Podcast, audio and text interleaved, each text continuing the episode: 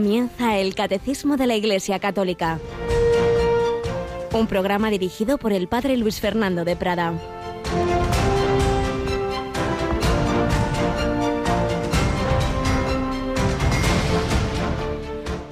En aquel tiempo designó el Señor otros setenta y dos y los mandó delante de él de dos en dos a todos los pueblos y lugares a donde pensaba ir él y les decía, la mies es abundante y los obreros pocos, rogad pues al dueño de la mies que envíe obreros a su mies.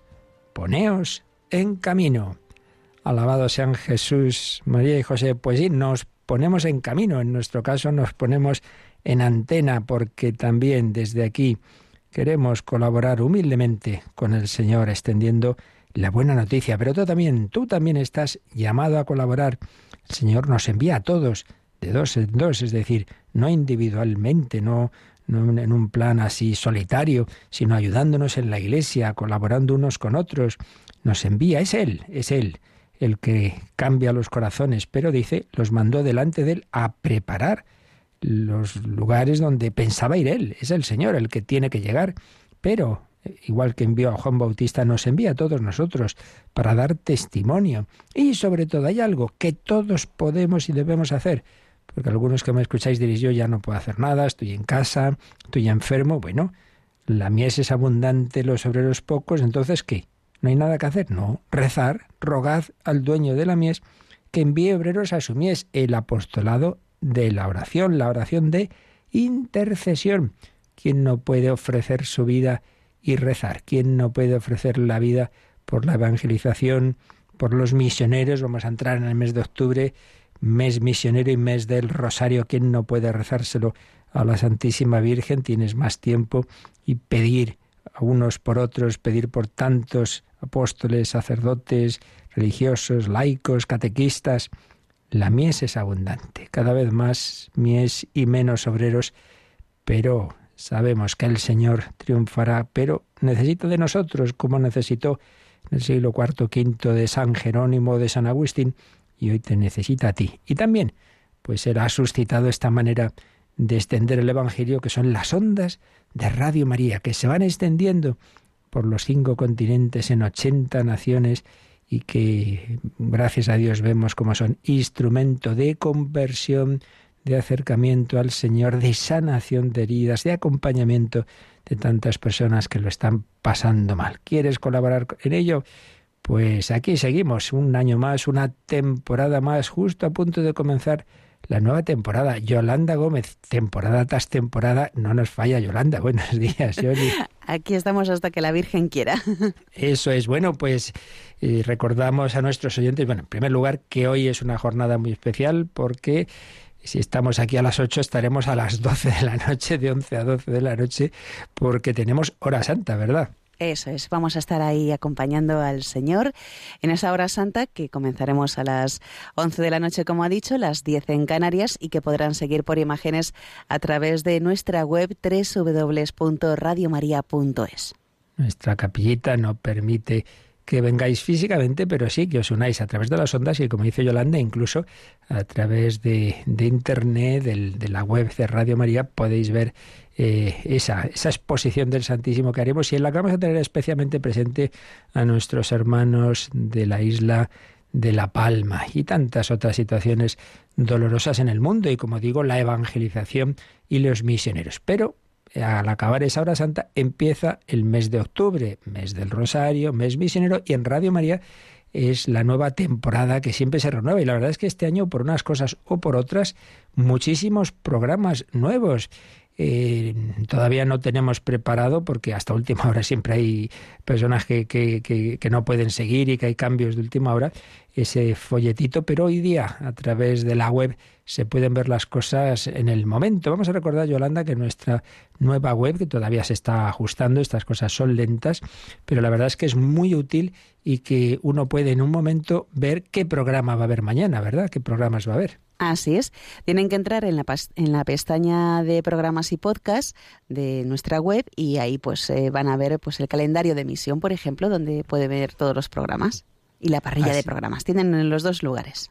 Eso es. Eh, entonces recordamos escribiendo de www.radiomaria.es eh, programas y podcast, calendario de emisión y veréis ahí que el día de hoy o el día de mañana, entonces si nos vamos al día de mañana, 1 de octubre de 2021, veréis que pone a las cero horas, pues esta noche, es decir, después de la hora santa, pues un, programa ya veterano, diálogos con la ciencia.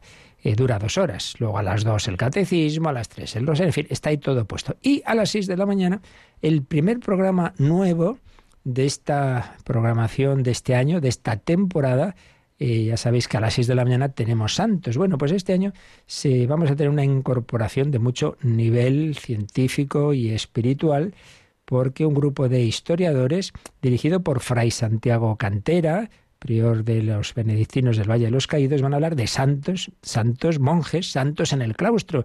Se va a llamar este programa. Si no recuerdo mal, y ya tiene grabado este primer programa, empieza a hablar de San Antonio Abad. 6 de la mañana. Uy, vaya hora. Bueno, pues os recuerdo que tenemos un podcast, que todo esto enseguida va a poderse, de una vez emitido, va a poderse descargar, va a poderse oírse también en el podcast. Y luego, Yolanda, esto te lo dejo a ti porque porque es de tu barrio, es de tu barrio de origen, por lo menos familiar, otro programa a las seis, no de la mañana, sino de la tarde, ¿verdad? Así es, el padre, el pater Benito eh, Pérez Lopo, que ya conocerán nuestros oyentes por las misas que retransmitimos a las diez de la mañana desde la parroquia castrense Santa María de Lesa, pues va a dirigir este año un programa que se llama Las Armas de la Fe, a las seis de la tarde, las cinco en Canarias.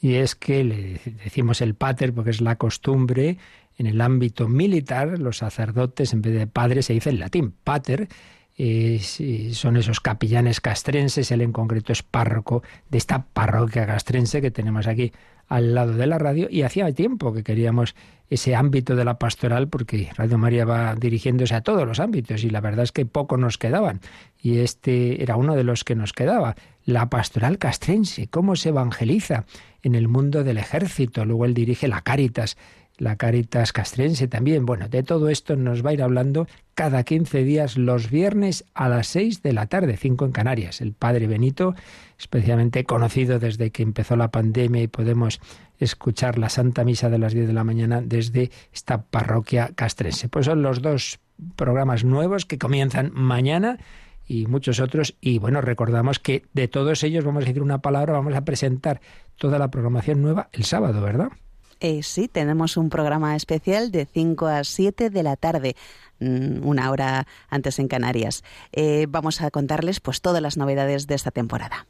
El sábado a las 5, 4 en Canarias, dos horitas en que Mónica Martínez y un servidor os iremos presentando a los nuevos conductores de programas de esta temporada. Pues nada, vamos adelante y en este día de San Jerónimo que pedimos al Señor que le conozcamos más a través del conocimiento de las Sagradas Escrituras a las que él dedicó, consagró su vida. Le pedimos que nos ayude a seguir avanzando en el amor de Cristo, como también iba avanzando Santa Margarita María de la Coque, de la que seguimos hablando en esta primera sección testimonial.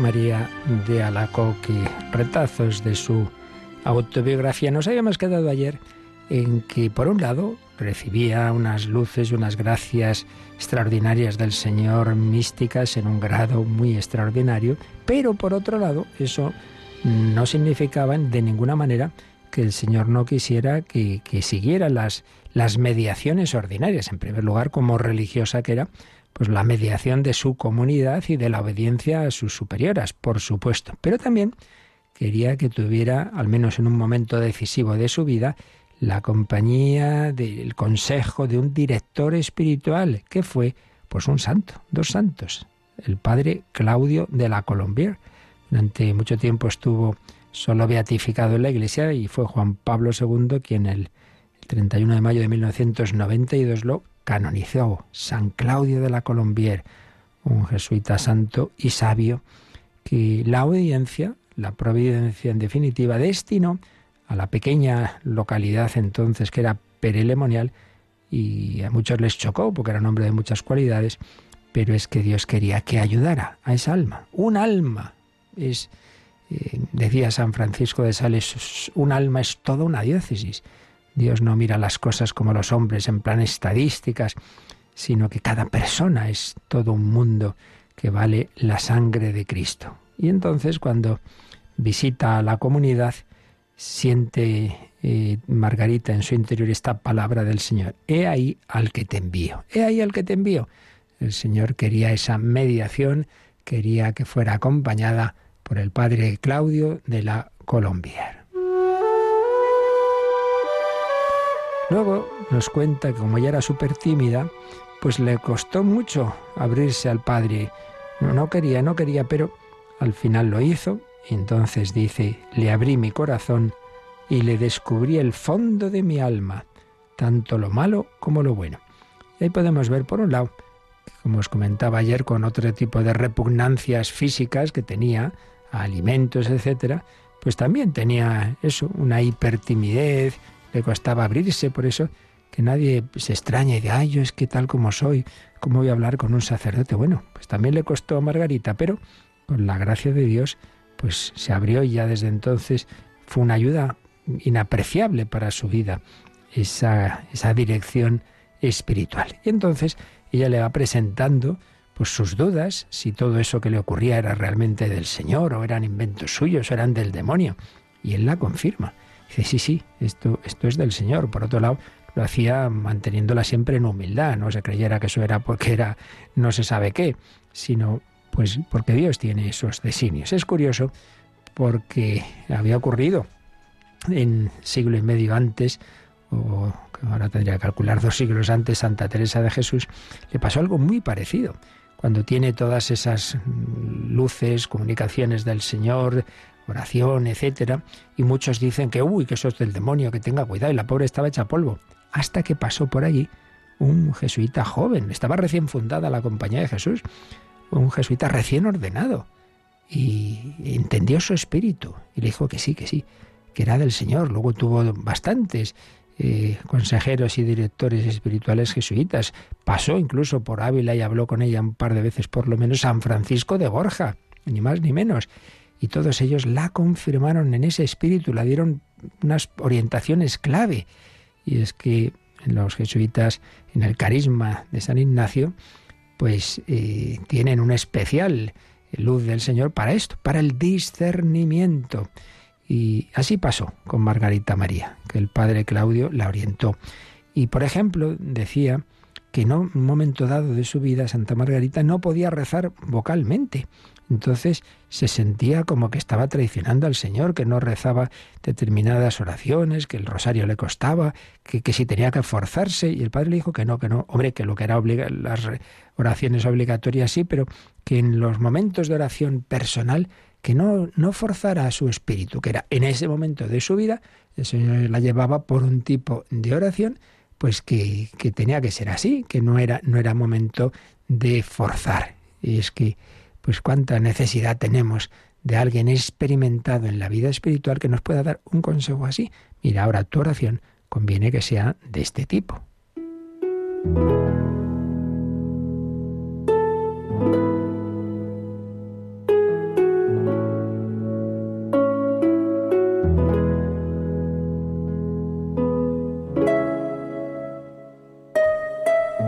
es que Margarita, desde luego, tenía por un lado grandísimas cruces, pero por otro lado grandes regalos y cariños, podemos decir, del Señor. Fijaos lo que escribe.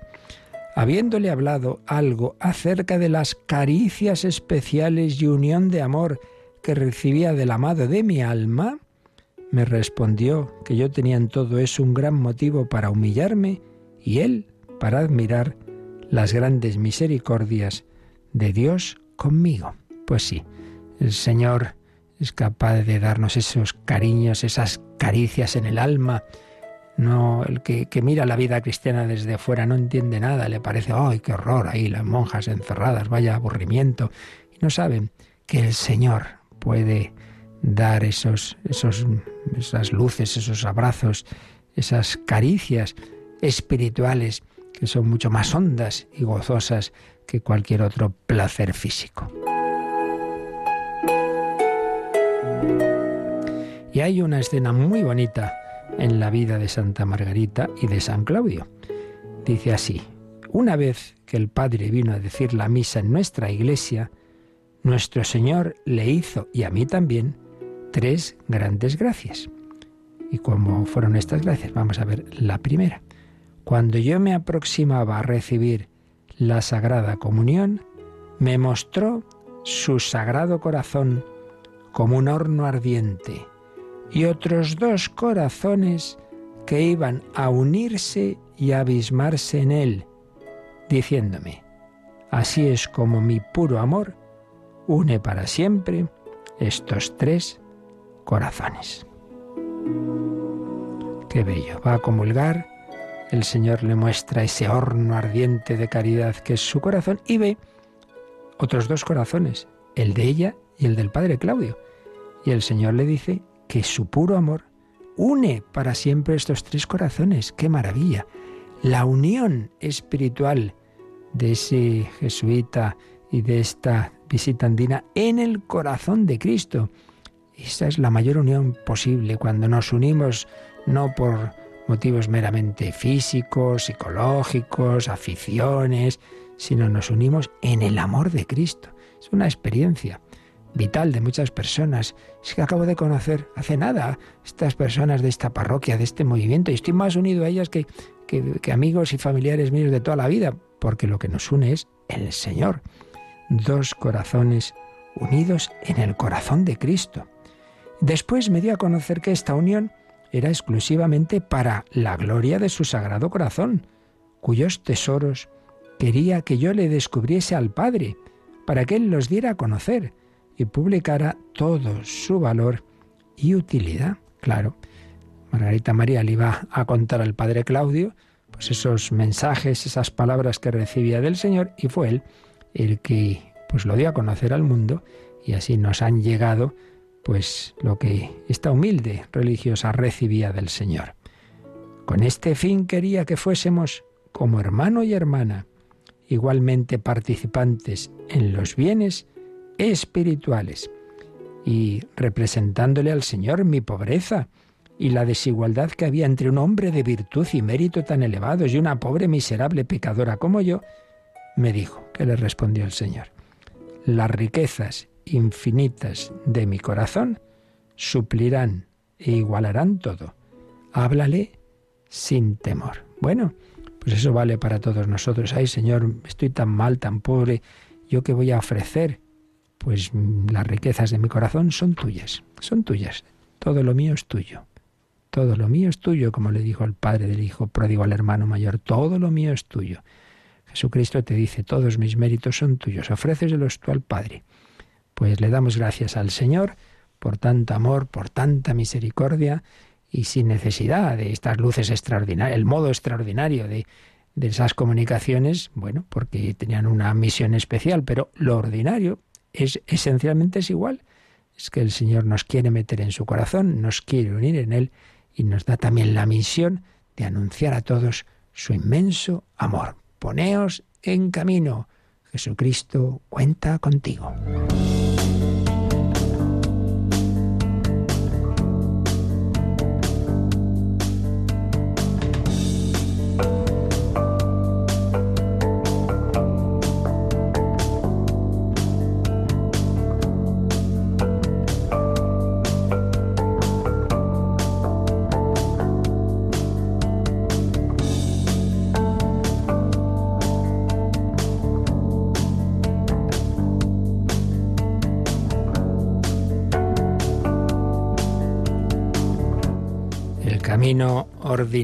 Que no significa que no sea realmente extraordinario en cuanto que es sobrenatural y es una maravilla y es un milagro permanente que Dios se nos comunica, que Dios nos da su luz y su amor y lo hace pues ordinariamente a través de la sagrada liturgia de la que estamos hablando. Estamos en este apartado del año litúrgico, a través del año, del año litúrgico que comienza en Adviento, del Adviento preparatorio de la Navidad a la fiesta de Cristo Rey, final del año de litúrgico del tiempo ordinario, pues el Señor nos va santificando, nos va comunicando su luz y su amor. Dedicamos un par de días a este primer número sobre el año litúrgico, el 1168, donde veíamos cómo el año queda transfigurado por la, por la gracia de Cristo en la liturgia.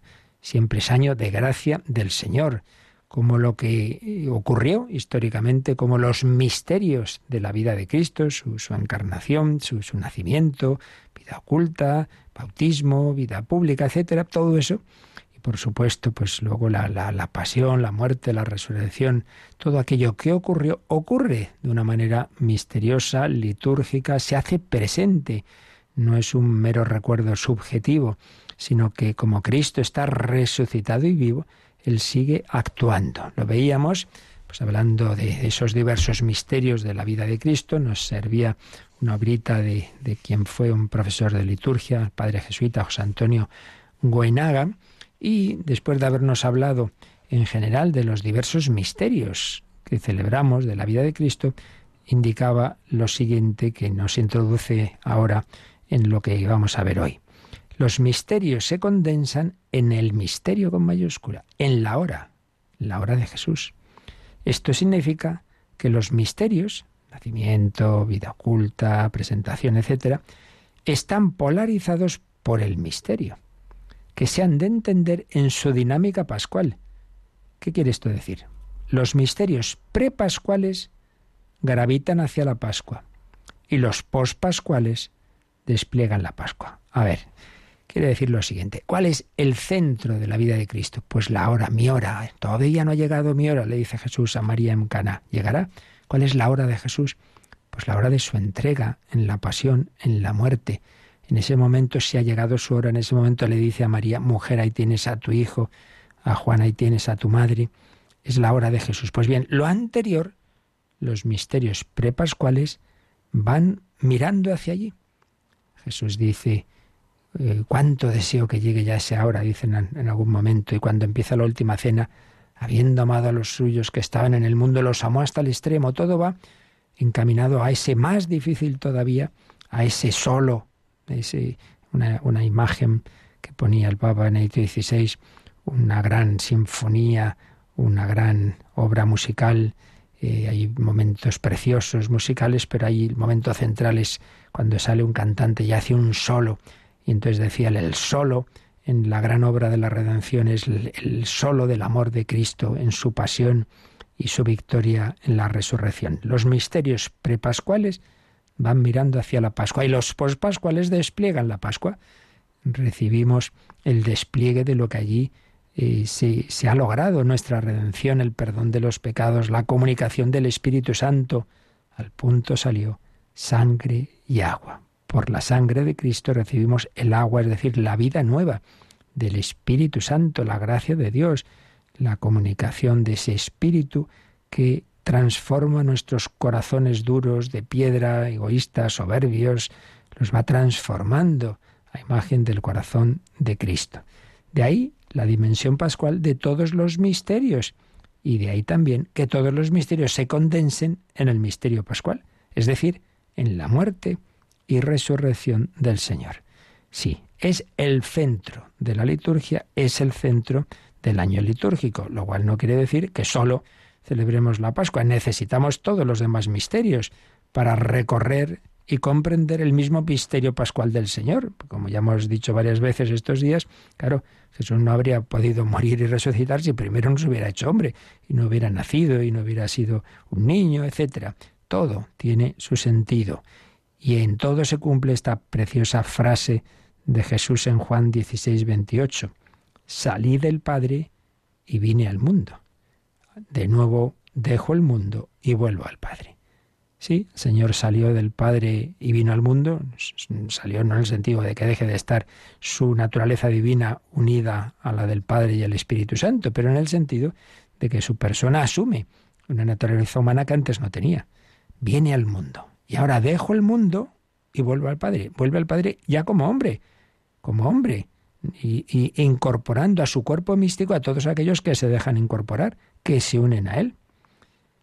Y concluía el Padre Buenaga, tanto el condensado pascual como la dimensión pascual de los misterios reclaman el origen de la Pascua, su fuente y su manantial, la herida del costado y el corazón del Señor. Ahí está la fuente de todo. Por eso, Papa Benedicto XVI, en su encíclica de Caritas, decía que, que tenemos que mirar todo desde ahí, al pie de la cruz, mirando ese corazón abierto, porque es como el centro de toda la historia de la salvación. Todo lo ocurrido antes, no solo en la vida de Jesús, sino en toda la historia de la salvación, la creación, la formación del pueblo de Israel, en fin, todo lo que el Señor fue haciendo, pues encuentran su clave ahí. Es como la clave de la caja fuerte. Para entender todo lo anterior, tienes que meter esa clave. ¿Cuál? Ponerte ahí a los pies del Señor y escuchar, yo te amo, no con palabras, sino en esa lanzada que abrió el corazón de Cristo. Ese es el centro de la obra de la redención y es el centro del año litúrgico. Bueno, pues esto, Yolanda, es lo que nos va a decir el siguiente número del Catecismo, el 1169. Por ello, la Pascua no es simplemente una fiesta entre otras, es la fiesta de las fiestas, solemnidad de las solemnidades, como la Eucaristía es el sacramento de los sacramentos, el gran sacramento. San Atanasio la llama el gran domingo, así como la Semana Santa es llamada en Oriente la Gran Semana. El misterio de la resurrección, en el cual Cristo ha aplastado la muerte, penetra en nuestro viejo tiempo con su poderosa energía hasta que todo le esté sometido. Precioso número 1169 que resalta la, la, importancia de la Pascua. No es una fiesta más, no es pues bueno, una fiesta especialmente importante es que es la fiesta de las fiestas, la solemnidad de las solemnidades. Y pone la comparación de que tampoco la Eucaristía es un sacramento más, es el sacramento de los sacramentos, el santísimo sacramento por excelencia, el gran sacramento. Sí, por eso nos pone aquí un número marginal eh, que ya que nos ha hecho esta alusión a la Eucaristía, esta comparación con la Eucaristía, nos avisa el catecismo, digámoslo así, que luego cuando hablemos de la Eucaristía, pues veremos que tiene distintos nombres que cada uno pues resalta eh, algún aspecto de este sacramento tan rico. Vamos a leerlo rápidamente para que ya nos vaya también sonando este número 1330 donde se hace alusión a algunas de las dimensiones y nombres de la Eucaristía. Memorial de la Pasión y de la Resurrección del Señor santo sacrificio, porque actualiza el único sacrificio de Cristo Salvador e incluye la ofrenda de la Iglesia, o también santo sacrificio de la misa, sacrificio de alabanza, sacrificio espiritual, sacrificio puro y santo, puesto que completa y supera todos los sacrificios de la antigua alianza. Santa y divina liturgia, porque toda la liturgia de la Iglesia encuentra su centro y su expresión más densa en la celebración de este sacramento. En el mismo sentido se le llama también celebración de los santos misterios. Se habla también del Santísimo Sacramento, porque es el sacramento de los sacramentos. Con este nombre se designan las especies eucarísticas guardadas en el sagrario. El Santísimo Sacramento es el sacramento de los sacramentos. Pues análogamente, la Pascua es la fiesta de las fiestas, la solemnidad de las solemnidades. Y el motivo principal, junto a lo que antes os decía, de claro que es el sumo del amor de, Dios hecho hombre, que más podía hacer que morir por nosotros. Sí, pero si se hubiera quedado solo en la muerte, pues bien, el Señor nos ha amado mucho, pero, pero lo han matado. No, ha resucitado. Por eso es clave la última frase de este 1169.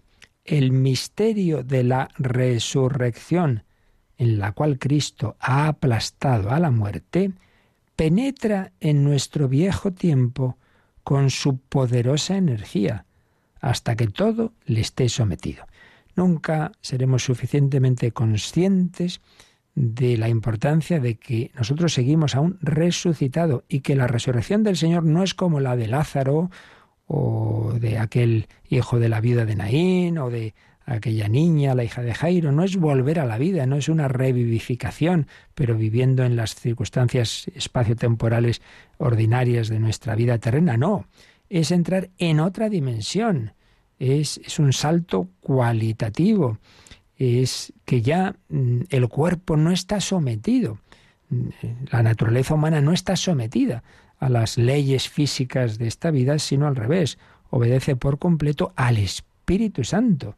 La resurrección gloriosa pues hace que, que el Señor pues atraviese el tiempo y, el espacio y que por eso pueda comunicarse con nosotros a la vez desde cualquier sagrario del mundo, eh, con cualquier otras circunstancias, o presentarse en el camino de Damasco, o convertir a André Frossard en aquella tarde de París y estar eh, iluminando los corazones de un montón de personas, porque no está sometido a esas condiciones, pero no deja de ser hombre, por otra parte, Cristo resucitado y vivo que lleva encima las llagas de su pasión como un recuerdo eterno de lo que nos ha, lo que le hemos costado al Señor.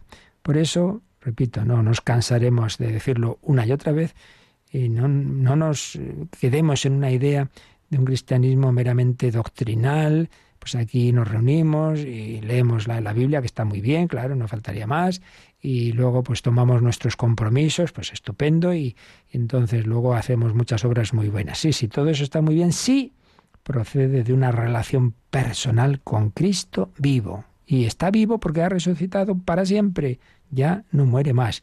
Y actúa de una manera muy especial a través de la liturgia. Por eso, hoy nace el Señor, hoy el Señor se celebra su bautismo para que yo viva mi bautismo hoy el Señor lucha contra Satanás en las tentaciones para darme la fuerza de luchar yo contra las mías. Cristo vivo se va comunicando con cada uno de nosotros a lo largo del año litúrgico. Yo acudo a Él para recibir esas gracias que Él me obtuvo en cuando vivió todo esto de una manera histórica y que ahora eh, me lo hace presente, me da mm, el fruto de todas aquellas acciones que procedían de su amor. ¡Qué maravilla! El sacramento del amor es la Eucaristía y la Pascua, el centro de esa obra redentora, la solemnidad de las solemnidades que celebramos semanalmente el domingo. Bueno, y diariamente, evidentemente, cada vez que vamos a la Santa Misa, pero veíamos que en primer lugar el primer ritmo en que se celebraba eh, este momento central de la historia, que es la, la, resurrección del Señor, era el ritmo semanal del domingo y luego el ritmo anual de la Pascua.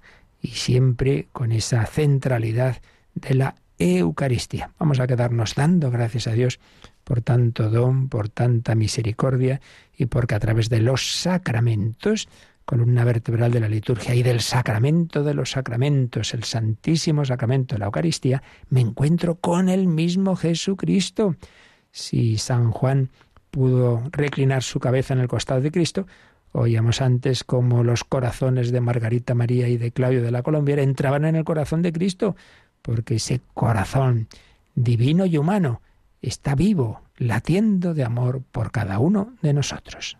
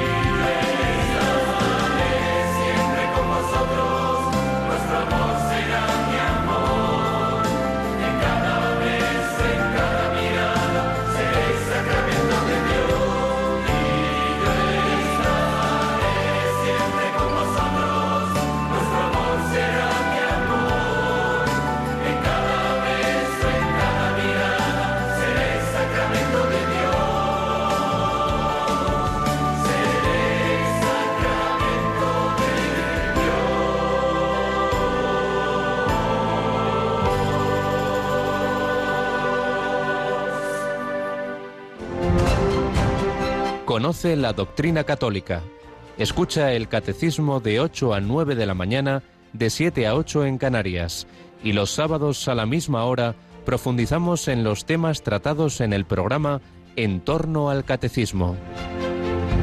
Sacramento de Dios, Santo Sacramento y fiesta de las fiestas, la Pascua. Vamos a ver cómo desarrollaba estas ideas bellamente, como siempre hacía el padre Jean Carbón en su obra clásica Liturgia Fontal, a la que acudimos de vez en cuando para ver la, riqueza teológica y espiritual de todas estas, verdades.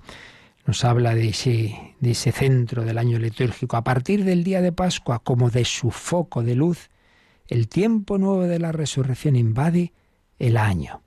El año es considerado habitualmente por los hombres como la más larga unidad de su tiempo, según el ritmo cíclico de nuestro planeta, en torno a su fuente de luz. Ahora bien, cuando la luz de la vida incorruptible surge de la tumba, ya no es el sol físico, sino que es el sol que es Cristo. Cuando esa luz surge de la tumba, arrastra nuestro año cíclico más allá del círculo de la muerte. Antes, cada año, pues simplemente humanamente, pues nada, nos acercamos a la muerte. No, ahora no es eso. Nos acercamos al centro, nos acercamos a la vida, a Cristo.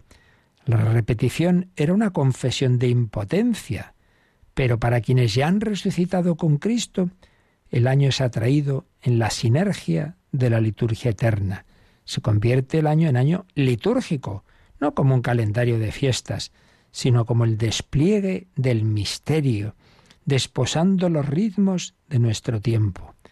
A partir de la Pascua, de un lado a otro del foco, el año es transfigurado por la liturgia, el año se convierte en sacramental, signo transparente del día de la resurrección, cada pequeña parte de su desarrollo refleja la plenitud de la liturgia.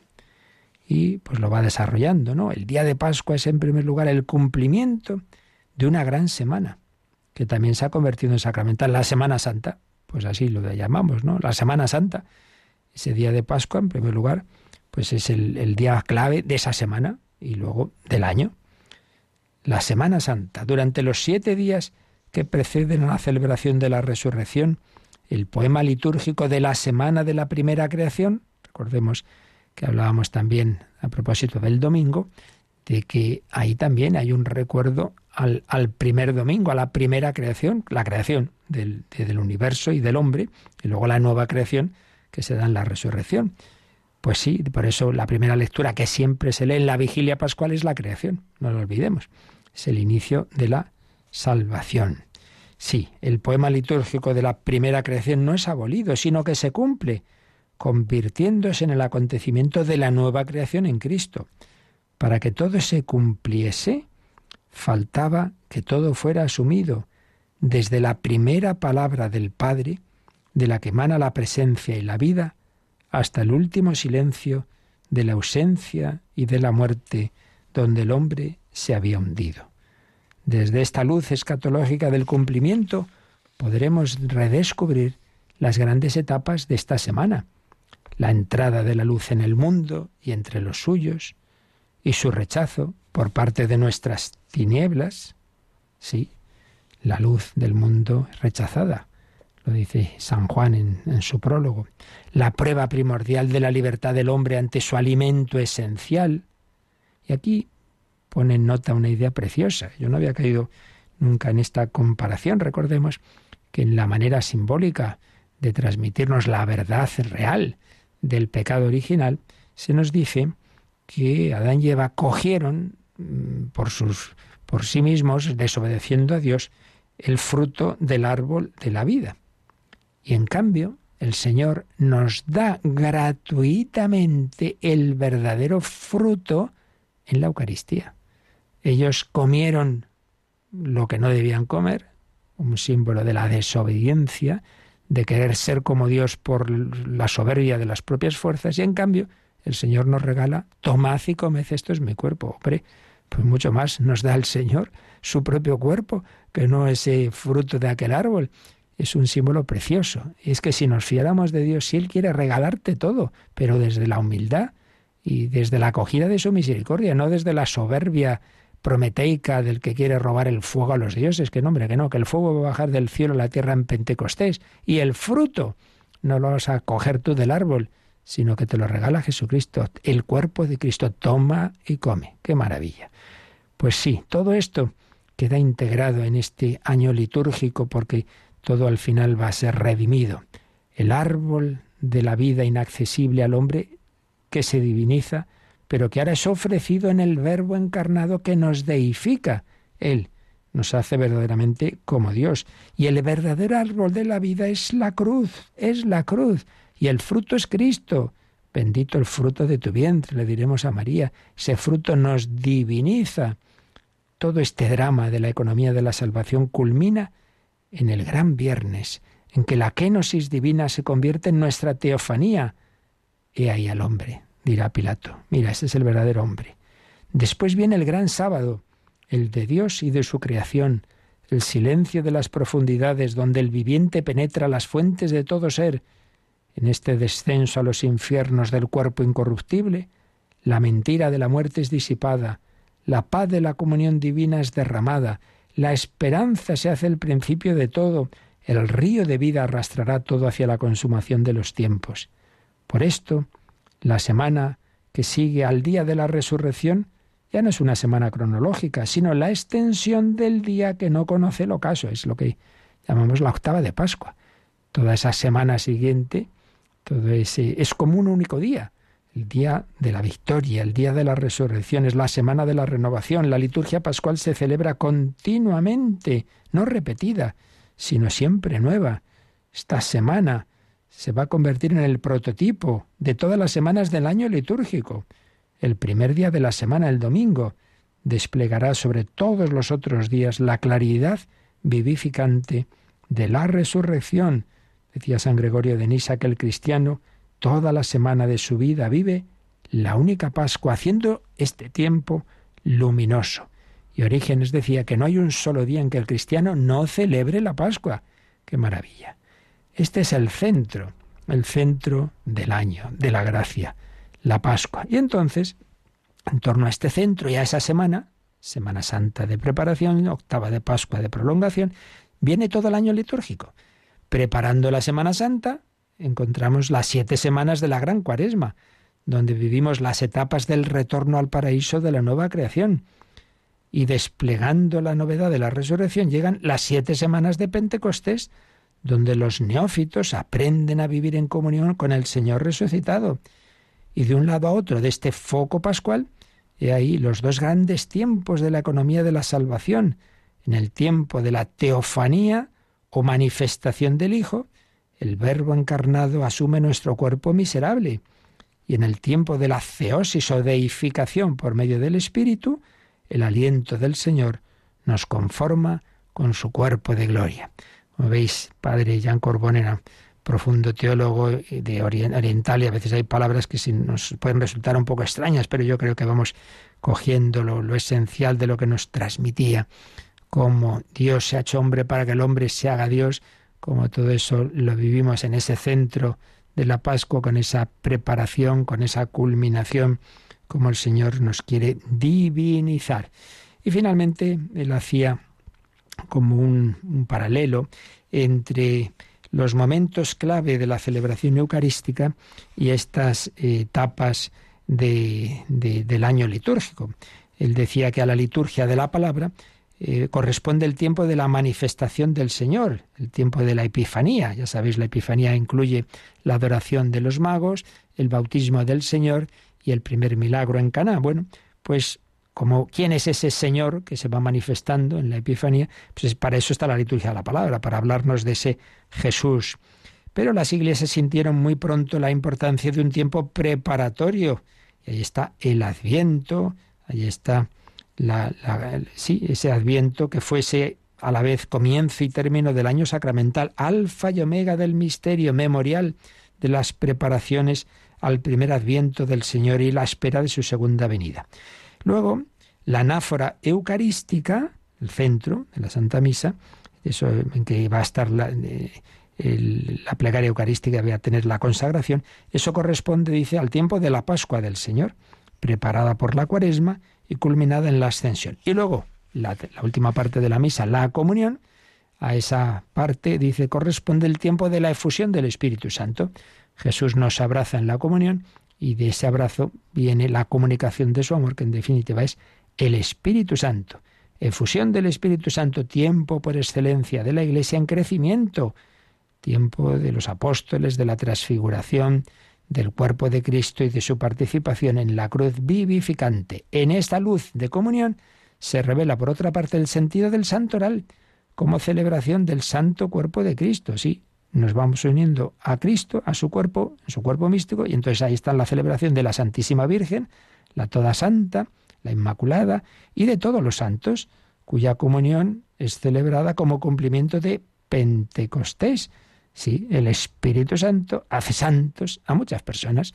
Entonces, la celebración de los santos no es algo independiente de que celebramos unos héroes maravillosos, no, no, no. Celebramos el fruto de la gracia de Cristo que ha transformado a tantas personas en la historia. El río de la vida hace fructificar los árboles de vida doce veces, una vez cada mes, como dice la Escritura, es decir, todo el tiempo. Y así es como la cosecha del Espíritu Santo anticipa desde ahora la consumación de los tiempos. Qué bello capítulo del Padre Jean Corbón, haciéndonos ver de una manera muy profunda toda esa mm, esa clave, esas claves que están detrás del año litúrgico. Ese centro de la Pascua, esa preparación, esa culminación y esa mirada a la, a la historia final, a la, de la consumación final de la historia en la parusía del Señor. Pues nos quedamos alabando al Señor, laudate dominum, y también si tenéis alguna consulta, pues es el momento de presentarlas. Participa en el programa con tus preguntas y dudas. Llama al 91005 9419. 91005 9419. Puedes escribir un mail a catecismo arroba radiomaria.es o escribirnos un mensaje al teléfono de WhatsApp 668 594 383 668 594 383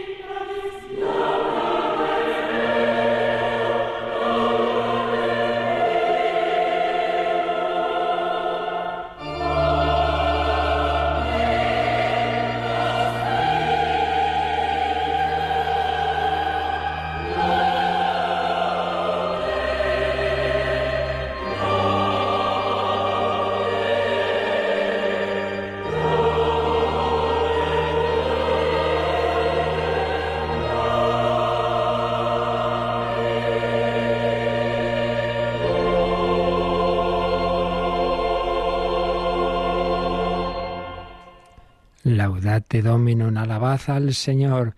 Creo que nos había quedado alguna llamada pendiente de ayer, ¿verdad, Yolanda? Sí, nos llamó Rosario desde Castellón de la Plana y bueno, nos contaba que, que, había conocido el amor de Dios y todo lo bueno que había hecho en su vida y con su familia, pero ella sentía que queriendo hacer el bien, como dice San Pablo, pues hace el mal y se siente muy culpable después de todo lo que ha recibido del Señor. Entonces, quiere saber un poco mm, cómo afrontar todo esto. Bueno, evidentemente, como siempre decimos, las circunstancias así personales más bien pedirían una conversación personal, ¿no? Pues de ella con algún sacerdote cercano, ojalá tenga y si no, pues que se lo pida al Señor, ¿no? Un confesor, un director espiritual que la pueda acompañar. Pero bueno, así por lo que me dice, yo diría que es típico eso, pues uno recibe muchas gracias de Dios y claro, siempre que se mira uno a sí mismo y dice, ay Dios mío, ay Dios mío, con todo lo que Dios me ha dado a mí, yo qué desastre, ¿no?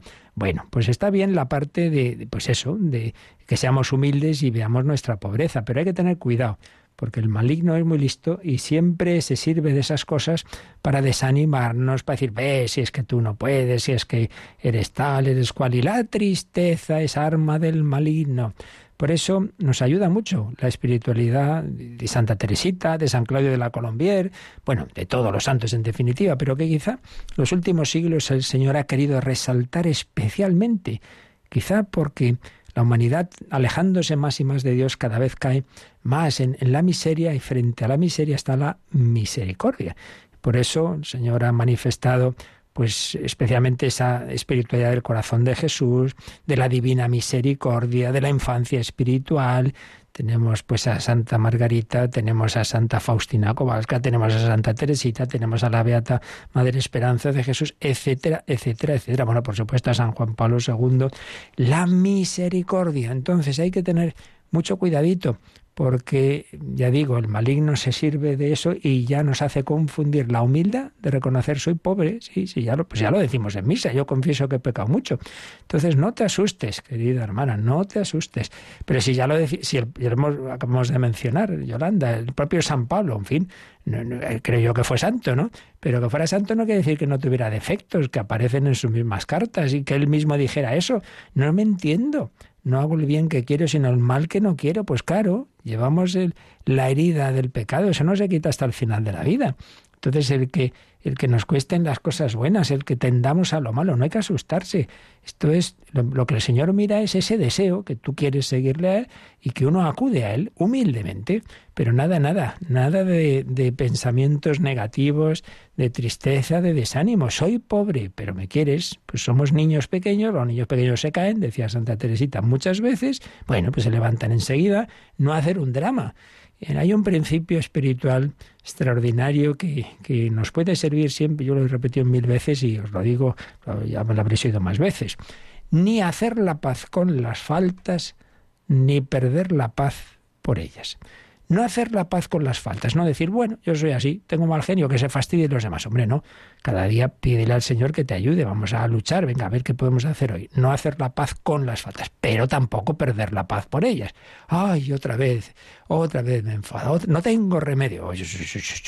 Señor, perdóname, pero no voy a hacer un pecado peor que es desanimarme. En esto el acto de confianza de San Claudio de la Colombia es una maravilla. Si no lo conocéis, buscadlo en internet, el texto, también lo tenemos el audio, en, si no recuerdo mal, en los podcasts de oración de Radio María. Acto de confianza. Señor, he caído, pero, pero no perderé la esperanza en tu misericordia. Ya perderé lo que sea, pero eso no.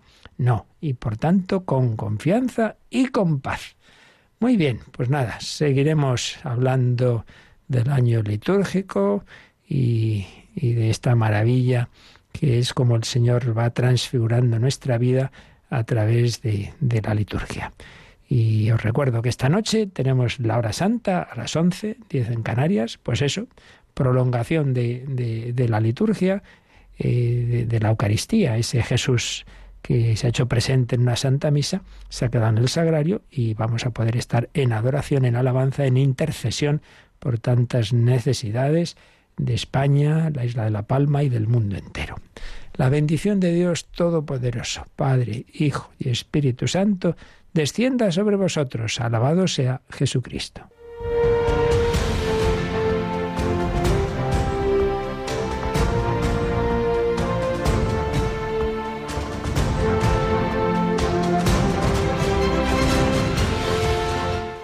Han escuchado en Radio María el Catecismo de la Iglesia Católica.